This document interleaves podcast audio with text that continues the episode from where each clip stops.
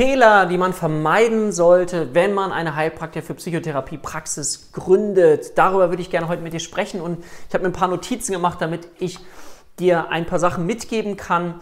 Heute wollte ich mal wieder ein Video machen für diejenigen von euch, die sich mit diesem Thema beschäftigen, die überlegen, ich würde gerne eine eigene Praxis freiberuflich eben gründen und ich möchte gerne Patienten behandeln in meiner eigenen Praxis. Das ist ja ein Thema, wofür viele auch angetreten sind, wenn sie ja, die Ausbildung als Heilpraktiker für Psychotherapie begonnen haben, wenn sie sich fachlich qualifizieren und dann eben diesen Schritt auch zu gehen. Und es braucht einfach auch ein gewisses Know-how für die Praxisgründung. Und auch hier ist es so, am Anfang muss man sich mit bestimmten Dingen beschäftigen, bis das alles so in Fleisch und Blut übergegangen ist, weil du machst ja möglicherweise auch den Shift von einer Angestellten-Tätigkeit hinein in eine Freiberuflichkeit, Schrägstrich Selbstständigkeit.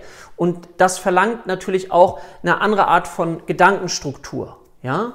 Während du möglicherweise vorher eben Zeit gegen Geld auch eingetauscht hast, dann kann es sein, dass du in der Freiberuflichkeit auf der einen Seite zwar auch noch Zeit gegen Geld eintauscht, aber du dir möglicherweise auch schon Gedanken machst, okay, wie kann ich noch einen anderen Mehrwert schaffen, zum Beispiel in Form von Videokursen oder anderen Dingen, die dann eben nicht mehr reines Zeit gegen Geld tauschen sind. Also, da gibt es so unglaublich viele Möglichkeiten, aber es braucht dieses Gedankengut auch von Angestellten-Tätigkeit hinein in das Unternehmertum, ja, und in die gute Ausnutzung von Zeitressourcen, weil du hast vorher vielleicht gelernt und hast viel Zeit darauf verwendet zu lernen und jetzt geht es darum, diese Zeit, die du vorher für das Lernen aufgebracht hast, am Anfang zu investieren um eben deine Praxis aufzubauen. Zumindest würde ich dir das empfehlen. Und dazu würde ich dir gerne ein paar Dinge mitgeben, die dir vielleicht helfen können.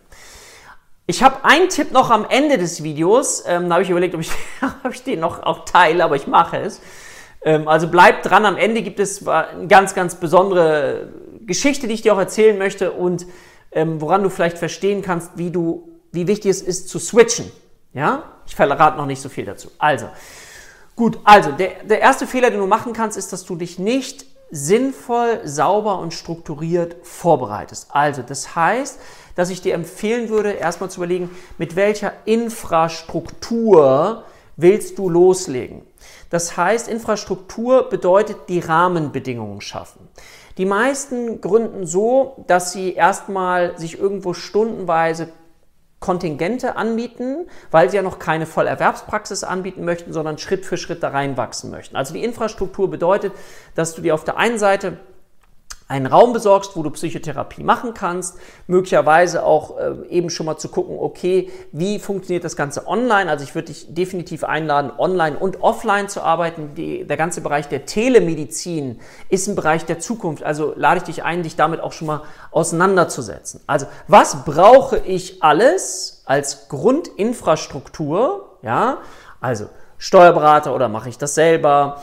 Ähm, Rechtsanwalt oder mache ich selber einen Patientenvertrag. Ähm, dann genauso das Thema, dass du dir überlegst, aha, Räume, wo mache ich das? Will ich das vielleicht sogar zu Hause machen?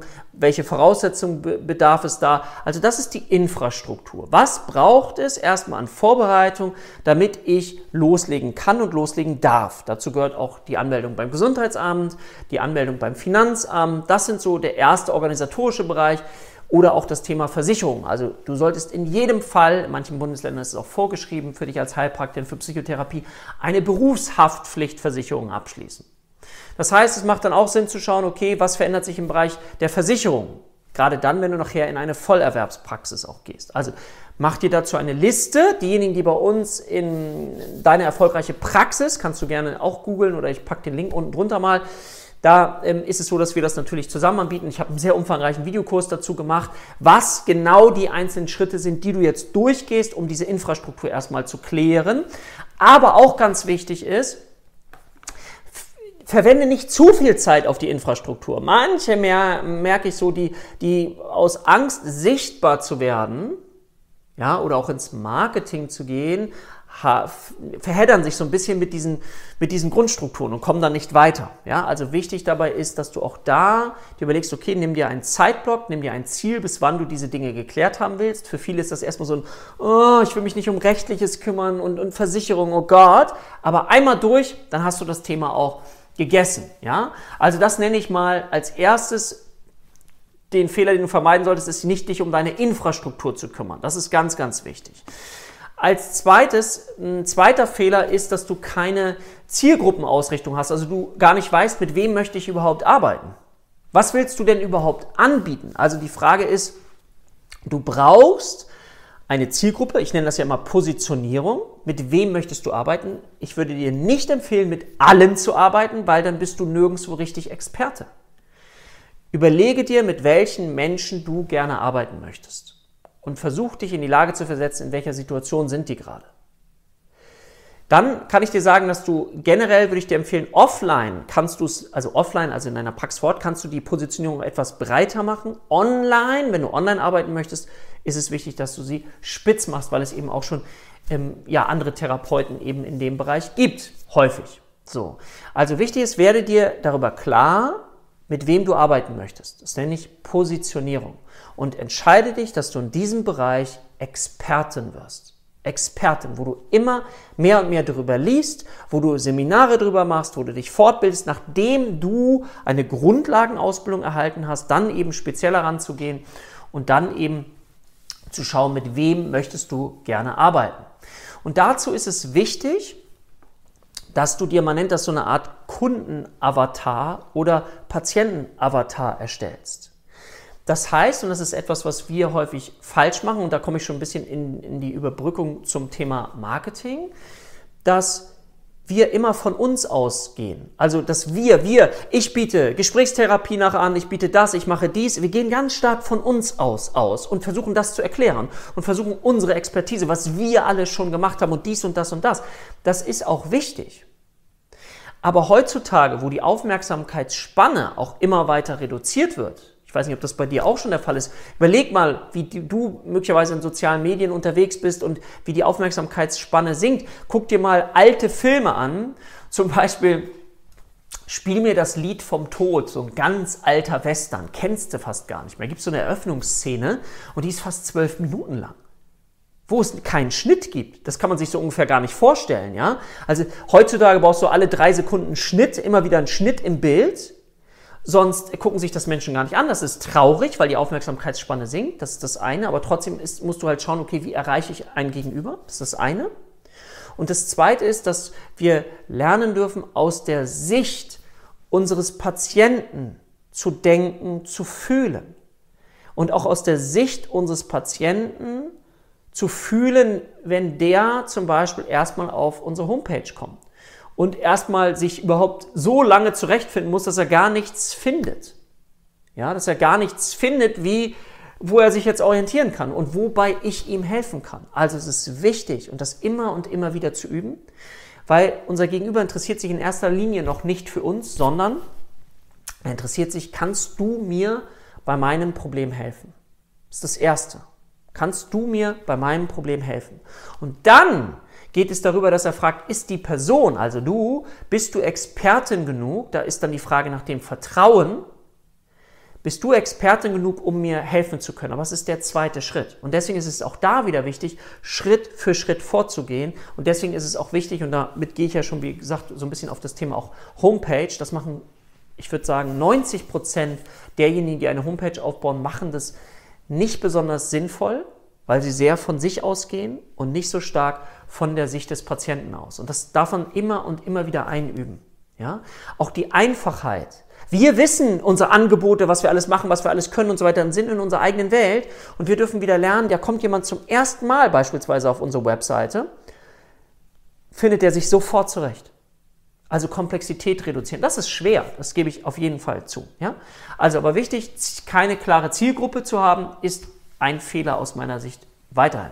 Dann unzureichende Kenntnisse im Bereich Marketing, das habe ich schon mal erzählt. Du brauchst nachher eine gute Website, die verständlich ist. Du brauchst ein gutes Angebot, was verständlich ist, nachvollziehbar ist, auch vielleicht aufgrund aktueller Studienlage ähm, eben aktueller Psychotherapieforschung entspricht. Also da kannst du aus meiner Sicht ganz, ganz viel machen, ja. Aber es ist auch wichtig, dass du so eine Art, man nennt das Customer Journey eben verstehst. Also das heißt, wie kannst du jemanden begleiten, der beispielsweise das erste Mal auf deine Website geht? Die meisten Menschen kommen auf eine Website, das ist deine Identität, das ist deine Visitenkarte, aber die trauen sich noch nicht sofort mit dir zu interagieren. Und da ist es eben auch wichtig, dieser Vertrauensaufbau, dieses Sichtbarwerden, dieses Expertise zeigen, durch einen Blog, durch ein Video, durch einen Vortrag, egal was. Aber es ist wichtig, dass du Expertise zeigst und lernst, Vertrauen aufzubauen. Ganz, ganz wichtiger Punkt. Und deswegen musst du so eine Journey, wie ist so eine Reise? Jemand traut sich, guckt mal, dann kommt er wieder mit dir in Kontakt. Wie kann er mit dir in Kontakt kommen? Kann er sich auf Social Media auch schon mal mit dir verbinden? Kann er sehen, wie du arbeitest, was du machst, wie du es machst? Das sind alles ganz, ganz wichtige Dinge, die wir aufbauen dürfen. Und es macht auch keinen Sinn, das ist häufig eine Frage, auch bei Heilpraktikern für Psychotherapie, schaltet ihr Anzeigen? Und dann sagen die einen, ja, das funktioniert gar nicht, funktioniert nicht. Die anderen sagen, das funktioniert ganz gut. Ja, was denn nun? Funktionieren bezahlte Anzeigen wie Google Advertising, also da, wo oben auf der ersten Seite bei Google Anzeigen steht, ja, oder bei Facebook, funktioniert das, wo funktioniert das nicht? Das funktioniert nur dann, wenn du die ganzen Vorarbeiten, die du davor gemacht hast, gut gemacht hast, also eine vernünftige Website-Identität aufgebaut hast, die Customer Journey berücksichtigst, also jemanden Schritt für Schritt abholst, wenn du aus Sicht des Kunden, des Patienten, ich sage jetzt bewusst ab und zu mal Kunde, damit du das für dich klar bekommst, aus Sicht des Patienten diese ganze Reise beschreibst und ein Angebot hast, wo sich dein Gegenüber abgeholt fühlt. Und wenn du das nicht alles vorher getestet hast, dann funktionieren Anzeigen auch nicht. Also Anzeigen können nichts äh, gut machen, was vorher schlecht gelaufen ist. Deswegen ist es wichtig, du kannst durch bezahlte Anzeigen nachher viel sichtbarer werden.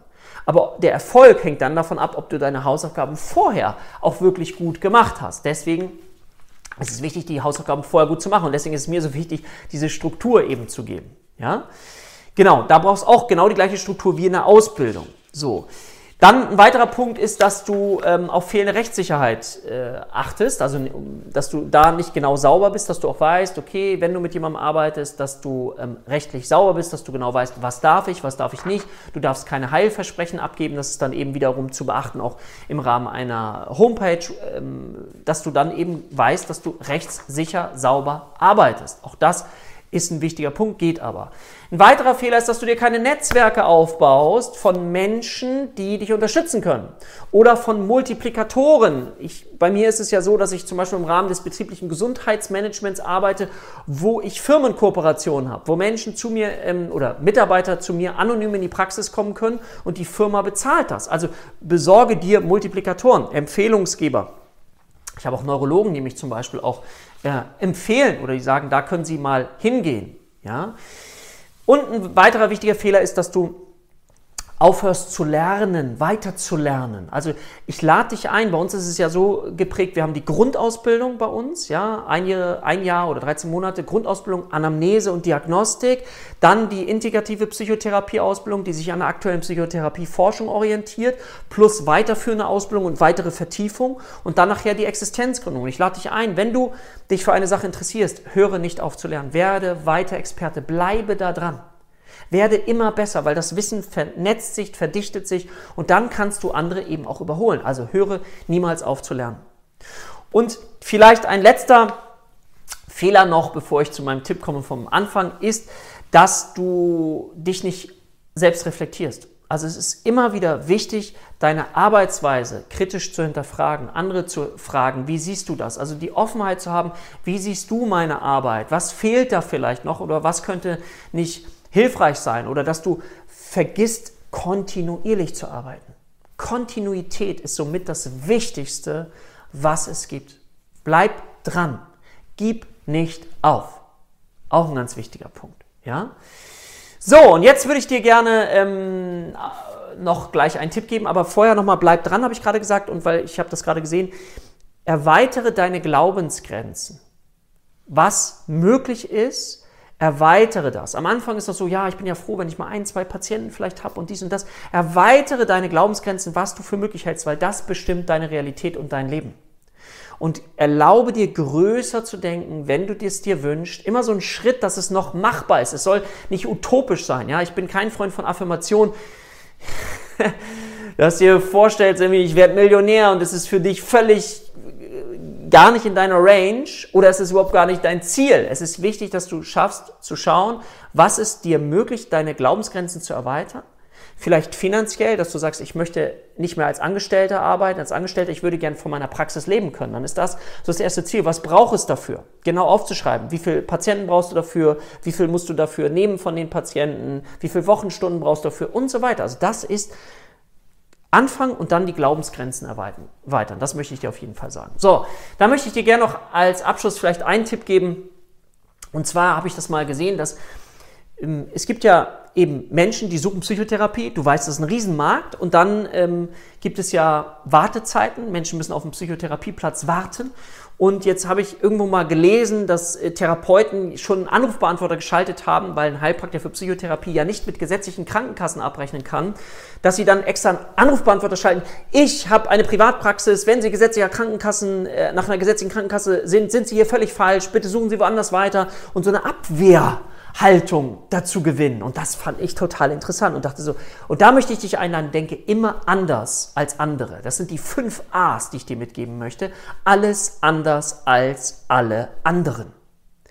Weil ich habe gerade am Anfang damit meine Patienten äh, erweitert oder beziehungsweise meine Praxis gefüllt, indem ich Menschen eine Überbrückung angeboten habe. Und jetzt sagst du ja, die Leute haben kein Geld, aber wenn du mit zehn Leuten, die du wegschickst und sagst, nee, bei uns, bei mir ist das nicht so, du aber trotzdem mit denen ins Gespräch gehst, dann baust du ja Vertrauen auf. Und wenn von diesen zehn Menschen, die nach einer Kassentherapie gesucht haben, nur zwei in deine Überbrückung gehen, indem du ihnen eine Überbrückung anbietest, bis ein Kassentherapieplatz frei wird, das ist dann eben der Change. Ja, weil es gibt ja immer wieder Leute draußen, die sagen, hm, das funktioniert nicht mit dem Heilpraktiker für Psychotherapie. Ja, da muss man eben anders denken, da muss man mal eine Schraube anders drehen, ein, ein Zahnrad anders drehen, bis etwas funktioniert. Ja, also ich habe das ja auch überlegt. Okay, Leute riefen bei mir an, und dann äh, war es so, ja, wir suchen Kassentherapieplatz. Okay, danke, tschüss. Da habe ich mir hm, das ist doch komisch. Es gibt so viel Bedarf, es gibt so viel Not und die brauchen das ja.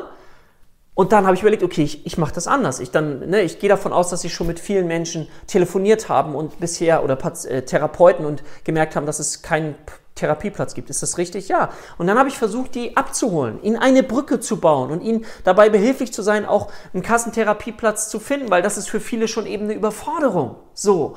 Und das ist so entscheidend eben, dass du dich auf den Stuhl des anderen mal versetzt und schaust und ob nicht von diesen zehn Menschen, die dann anrufen, aber nicht zwei sind, denen du, die du überbrücken darfst, sondern die Erfahrung machst, die ich nur so oft gemacht habe, dass die Leute dann trotzdem bei mir bleiben, weil sie gemerkt haben, dass es für sie funktioniert. Das erlebe ich immer und immer wieder. Die wollen dann gar nicht mehr zu einem Kassentherapeuten und sind bereit, selber zu bezahlen. Aber dafür muss ich doch aufbauen, dafür muss ich eine Beziehung aufbauen, dafür muss ich denen die Möglichkeit geben, überhaupt mit mir in Kontakt zu kommen. Und wenn ich da meinen Anrufbeantworter schon so mache, ja, ich habe eine Privatpraxis, damit ich die Anrufe gar nicht habe, dann finde ich das am Anfang einer Tätigkeit etwas schwierig. Und alleine dieser Switch kann dir helfen, im Gegensatz zu den anderen, die dann sagen, nee, die wollen gar nicht mit denen sprechen, vielleicht dir deine Praxis erfolgreicher aufzubauen. Das waren so ein paar Tipps für dich. Wenn du an dem Thema Interesse hast, dann schau auch gerne mal auf ähm, unsere Webseite deine-erfolgreiche-praxis.de. Da kannst du dir auch ein Webinar anschauen, wo ich sehr ausführlich darüber spreche und vielleicht hast du auch Lust, in so eine Begleitung zu gehen dann kannst du gerne mit uns in Kontakt auf, aufnehmen, weil das ist das, was ich auch liebe. Das ist meine Passion, Menschen zu helfen, ja, erfolgreich zu werden. Und zwar einerseits fachlich, aber eben auch wirtschaftlich, wenn du den Traum hast, in eine eigene Praxis zu kommen, ist es etwas, was ich einfach unglaublich liebe. Also an dieser Stelle, ich wünsche dir eine schöne Zeit und sage für heute Tschüss, dein Dirk.